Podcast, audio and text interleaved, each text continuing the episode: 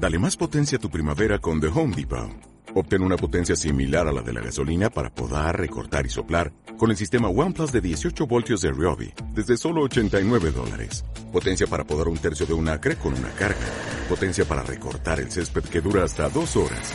Y fuerza de soplado de 110 millas por hora. Todo con una batería intercambiable. Llévate el sistema inalámbrico OnePlus de 18 voltios de Ryobi. Solo en The Home Depot. Haces más. Logras más. Radio Claret América. Transmitiendo por Internet. Con estudios y oficinas en el 205 al West de la Monroe Avenue en Chicago, Illinois. Quinto piso. Con teléfono 1844-526-3767. Bienvenidos hermanos a nuestras reflexiones bíblicas de las lecturas del día. Hoy es jueves 23 de enero de la segunda semana de tiempo ordinario jueves 23 de enero de la segunda semana de tiempo ordinario. La primera lectura de hoy viene del primer libro de Samuel, capítulo 18, versículos 6 al 9, 19 y 1. Ah, capítulo 18 de 6 al 9 y después capítulo 19, 1 al 7. Versículos 1 al 7. En aquellos días, cuando David regresaba de haber matado al filisteo, las mujeres de todos los poblados salieron a recibir al rey Saúl, danzando y cantando al son de tambores y panderos, y dando grandes gritos de alegría. Al danzar, las mujeres cantaban a coro. Mató Saúl a mil, pero David a diez mil. A Saúl le cayeron muy mal esas palabras, y se enojó muchísimo y comentó A David le atribuyen diez mil y a mí tan solo mil. Lo único que le falta es ser rey. Desde entonces, Saúl miraba a David con rencor. Un día, Saúl comunicó a su hijo Jonatán y a sus servidores que había decidido matar a David, pero Jonatán quería mucho a David y le dijo a éste Mi padre Saúl trata de matarte, cuídate pues mucho. Mañana por la mañana Retiraré, retírate a un lugar seguro y escóndete. Yo saldré con mi padre por el campo donde tú estés y le hablaré de ti. Veré qué piensa y te lo avisaré. Habló entonces Jonatán a su padre en favor de David y le dijo, No hagas daño, señor mío, a tu siervo David, pues él no te ha hecho ningún mal, sino grandes servicios arriesgó su vida por matar al filisteo, con lo cual el Señor dio una gran victoria a todo Israel. Tú mismo lo viste y te alegraste. ¿Por qué, pues, quieres hacerte reo de sangre inocente, matando a David sin motivo? Al oír esto, se aplacó Saúl y dijo, Juro por Dios que David no morirá. Entonces Jonatán llamó a David y le contó lo sucedido. Luego lo condujo ante Saúl y David continuó a su servicio como antes. Palabra de Dios. El salmo responsorial es el salmo 55. En el Señor confío y nada temo. En el Señor confío y nada temo. Tenme piedad, Señor, porque me acosan, me persiguen y atacan todo el día. Me pisan sin cesar mis enemigos, innumerables son los que me hostigan. Toma en cuenta, Señor, todos mis pasos y recoge mis lágrimas, que cuando yo te invoque el enemigo se bata en retirada. Yo sé bien que el Señor está conmigo, por eso en Dios, cuya promesa alabo, sin temor confío. ¿Qué hombre ha de poder causarme daño? En el Señor confío y nada temo. El Evangelio de hoy viene de Marcos, capítulo 3, versículos 7 al 12. En aquel tiempo Jesús se retiró con sus discípulos a la orilla del mar, seguido por una muchedumbre de Galileos. Una gran multitud procedente de Judea y Jerusalén de Idumea y Transjordania y de la parte de Tiro y Sidón, habiendo tenido noticias de lo que Jesús hacía, se trasladó a donde él estaba. Entonces rogó Jesús a sus discípulos que le consiguieran una barca para subir en ella, porque era tanta la multitud que estaba a punto de aplastarlo. En efecto, Jesús había curado a muchos, de manera que todos los que padecían algún mal se le echaban encima para tocarlo. Cuando los poseídos por espíritus inmundos lo veían, se echaban a sus pies y gritaban, Tú eres el Hijo de Dios. Pero Jesús les prohibía que lo manifestaran. Palabra del Señor. Muy bien, damos comienzo a nuestra reflexión de las lecturas del día. Continuamos leyendo el primer libro de Samuel. Ya ahora nos estamos introduciendo cada vez más a la vida de David, que ya días anteriores eh, se nos ha dicho que reemplazará a Saúl como rey de Israel. Dios ha rechazado a Saúl y desde que Samuel, el profeta, le dio a entender a Saúl que Dios lo había rechazado, ahí empieza el fin del reinado de Saúl, pero aún todavía no se lleva a cabo eh, el reemplace. Eh, vemos creciendo a, David en su identidad y como escogido de Dios. Ah, ya hemos escuchado cómo David combate con el gigante filisteo Goliat y cómo con simplemente una onda y piedras, pues hace batalla y, y hiere, hiere, mortalmente a Goliat, a quien después le corta la cabeza y con esto, pues eh, los israelitas triunfan sobre los filisteos, a quienes huyen y los israelitas detrás de ellos. Pues con esto empieza, empieza este, a, unir el pueblo de Israel bajo, bajo el liderazgo de Saúl, que ya está en decadencia, y, y también el liderazgo de David, que está ascendiendo cada vez más. Dice la lectura de hoy. En aquellos días, cuando David regresaba de haber matado al filisteo, a Goliat, las mujeres de todos los poblados salieron a recibir al rey Saúl, danzando y cantando al son de tambores y panderos y dando grandes gritos de alegría. Al danzar las mujeres cantaban a coro. Mató Saúl a mil, pero David diez mil. Ah, y esto, eh, eh, estos cantos, ah, estas palabras que las mujeres cantaban ah, en coro, pues hacen sentir a Saúl muy mal porque están poniendo a David en igualdad con él. Saúl es el rey, David es apenas un joven, un siervo, un siervo de Saúl y que lo pongan a un nivel igual a, a, Saúl, pues a Saúl no le cae muy bien.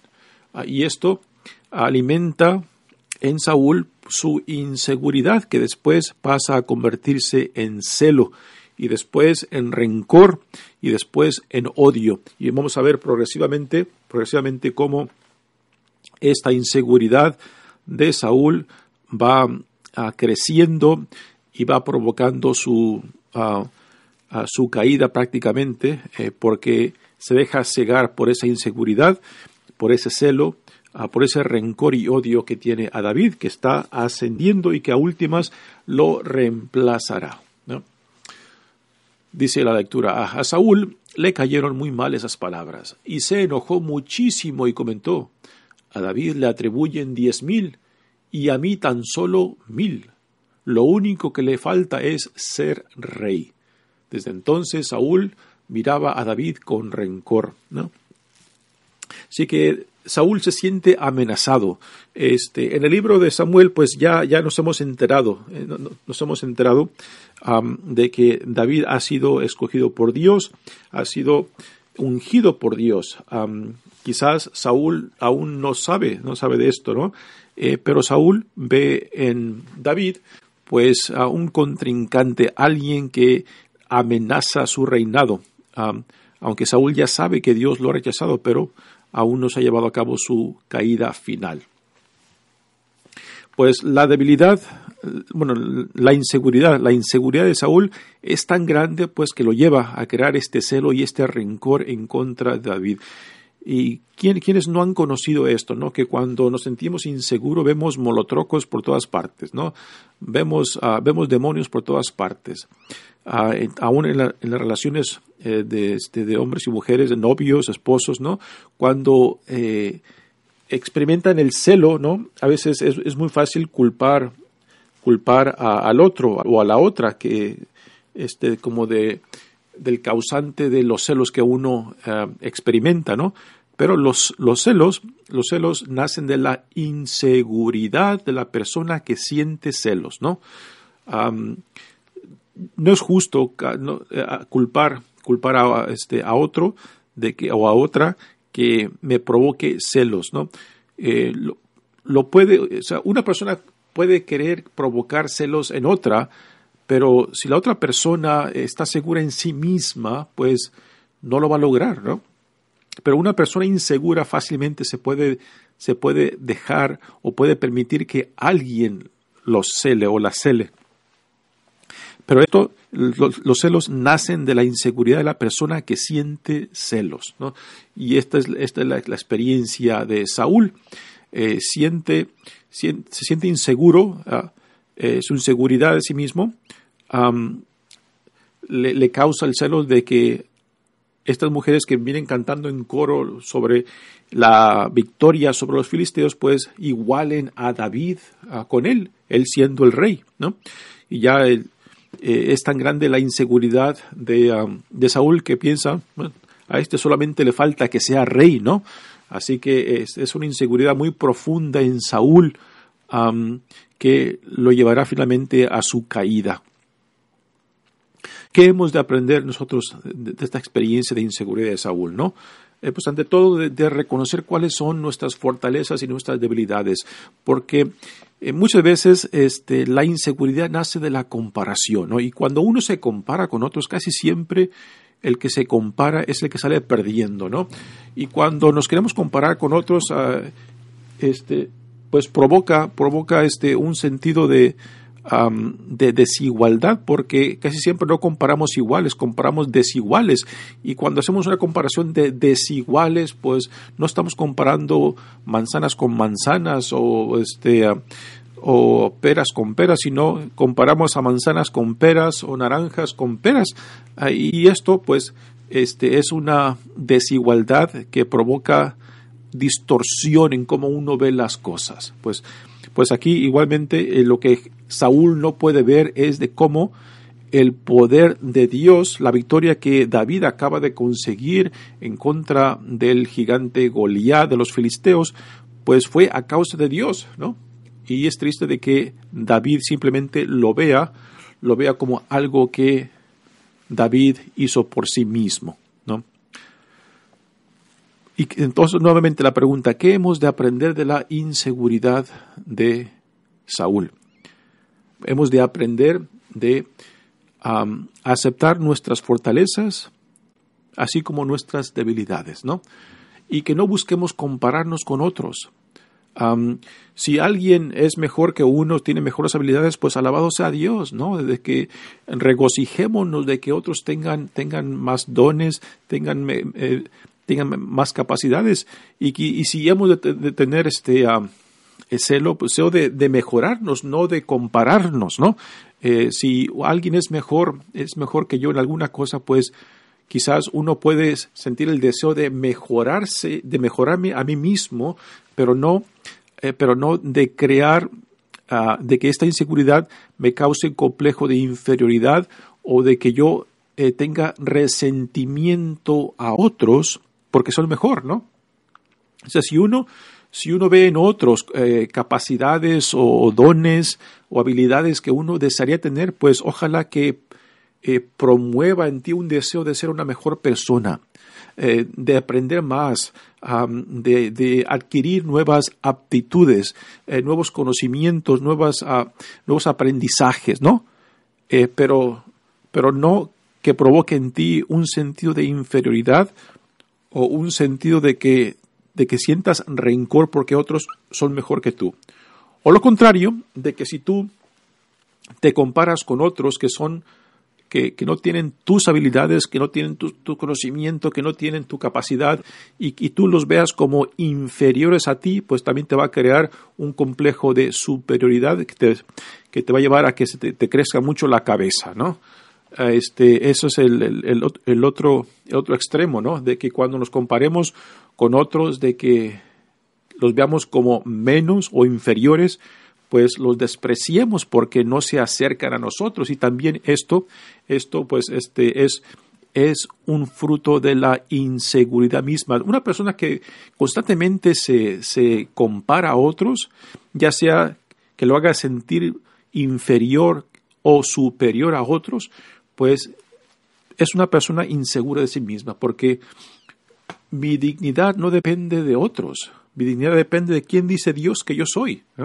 Ah, y, si, y, si he de, y si he de admirar algo en otras personas, no es para despreciarlas o para sentir rencor, sino para que me animen a que yo busque ser una mejor persona, busque crecer en conocimiento, busque en crecer en aptitudes y, posibilidades de ser la mejor persona posible que yo pueda ser. ¿no? Pues e, ese es, ese rencor que Saúl siente es, fruto de esa inseguridad. Esos celos que Saúl siente eh, es fruto de esa inseguridad que él tiene de sí mismo. Dios lo ha escogido por rey y, parece que Saúl no aprecia, no entiende el gran don que Dios ha, ha derramado sobre él y simplemente se siente amenazado por este joven David, quien ha ganado la batalla en contra de Goliat.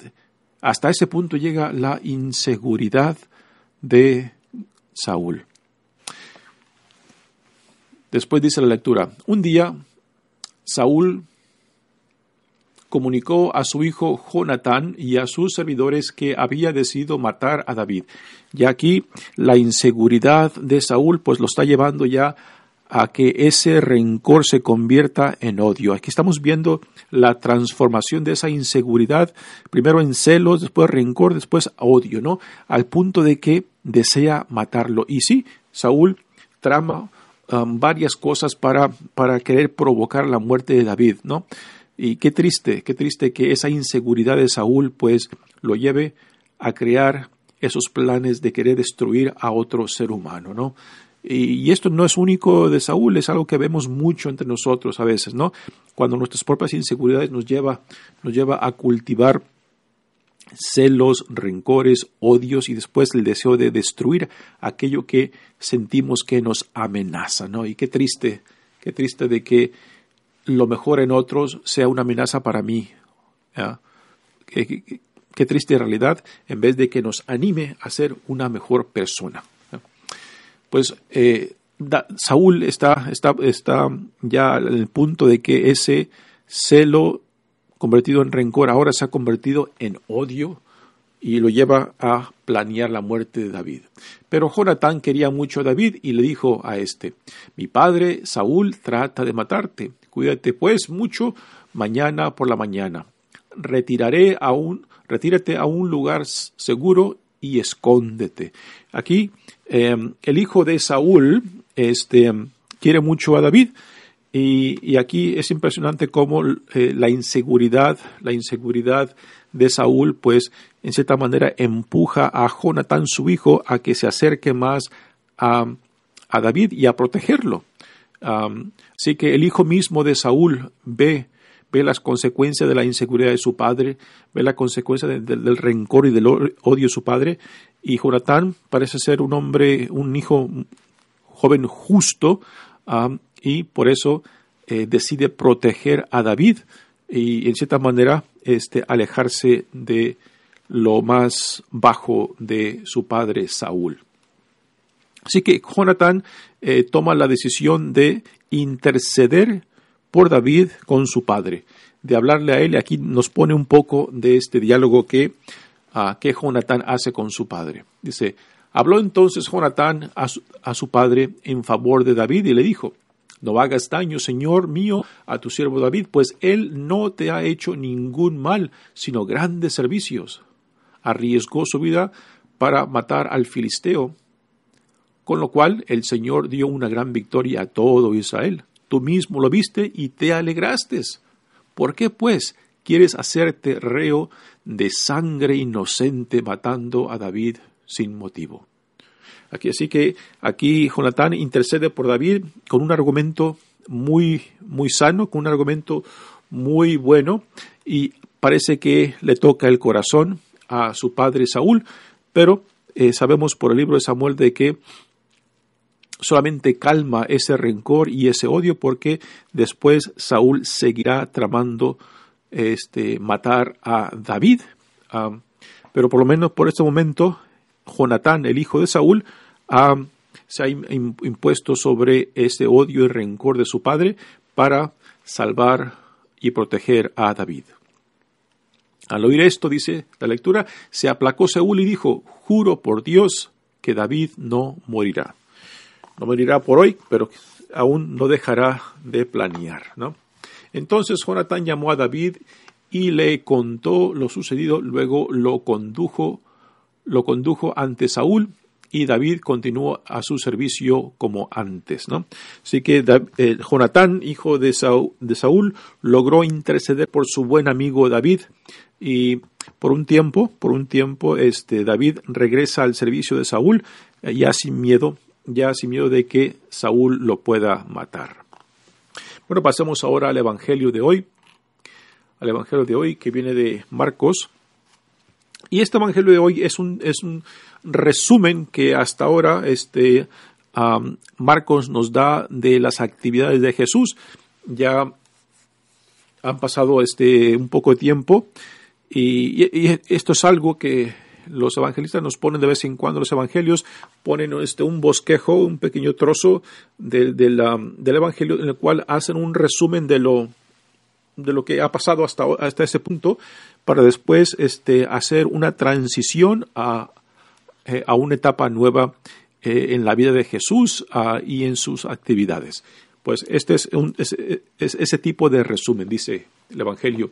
En aquel tiempo Jesús se retiró con sus discípulos a la orilla del mar, seguido por una muchedumbre de Galileos. Una gran multitud procedente de Judea y Jerusalén, de Idumea y Transjordania, de la parte y de la parte de Tiro y Sidón, habiendo tenido noticias de lo que Jesús hacía, se trasladó a donde él estaba.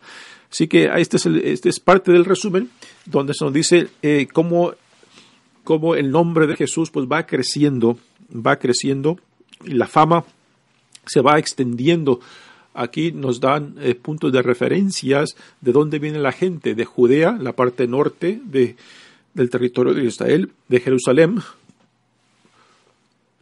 de Judea y Jerusalén es la parte, la parte sur, la parte sur de este, de, del territorio de Israel.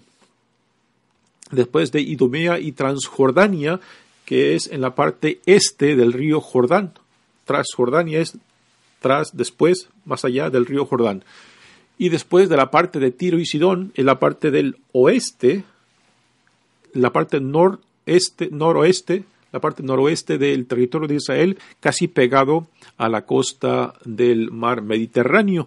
Así que la gente de donde viene, donde vienen para eh, en busca de Jesús, pues este se, extiende cada vez más, es todo el territorio de Galilea eh, y también hasta, hasta Judea y Jerusalén y la parte noro, noroeste ya casi pegando al, al mar Mediterráneo.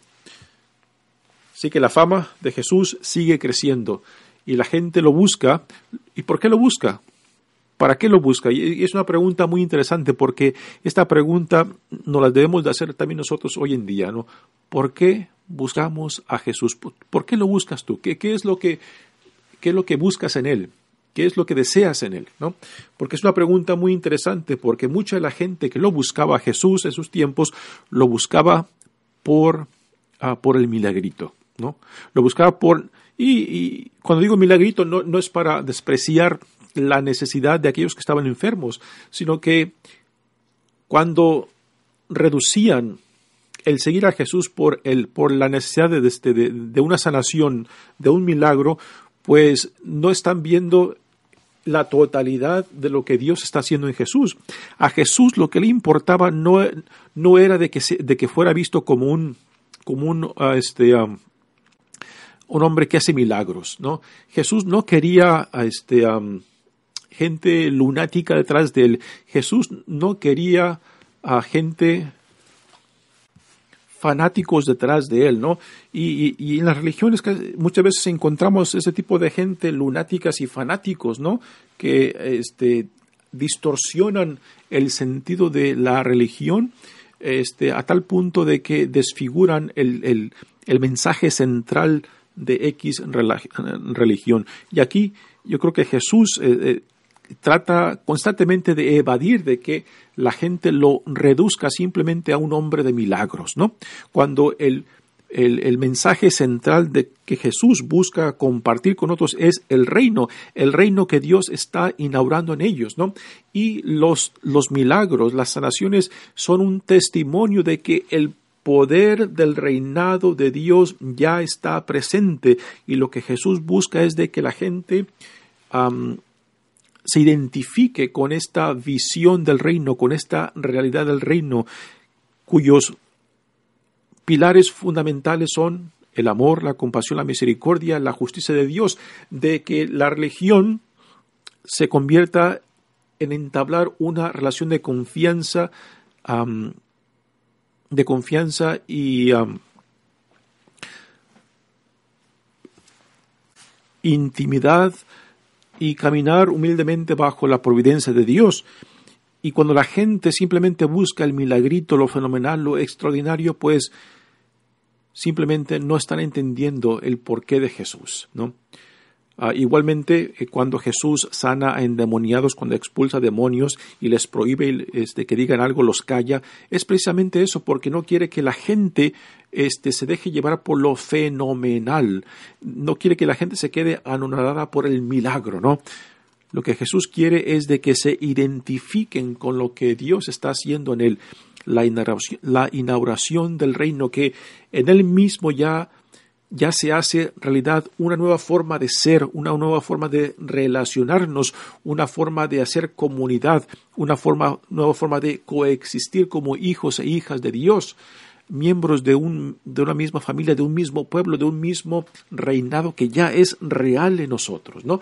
Y que cuando reducimos la religión, el cristianismo simplemente a milagros, pues estamos distorsionando el mensaje, el mensaje de Jesús mismo. Continúa la lectura, el Evangelio de hoy dice, entonces rogó Jesús a sus discípulos que, que le consiguieran una barca para subir en ella, porque era tanta la multitud que estaba a punto de aplastarlo. Así que Jesús pide una barca para subirse y desde la barca seguir, seguir hablando.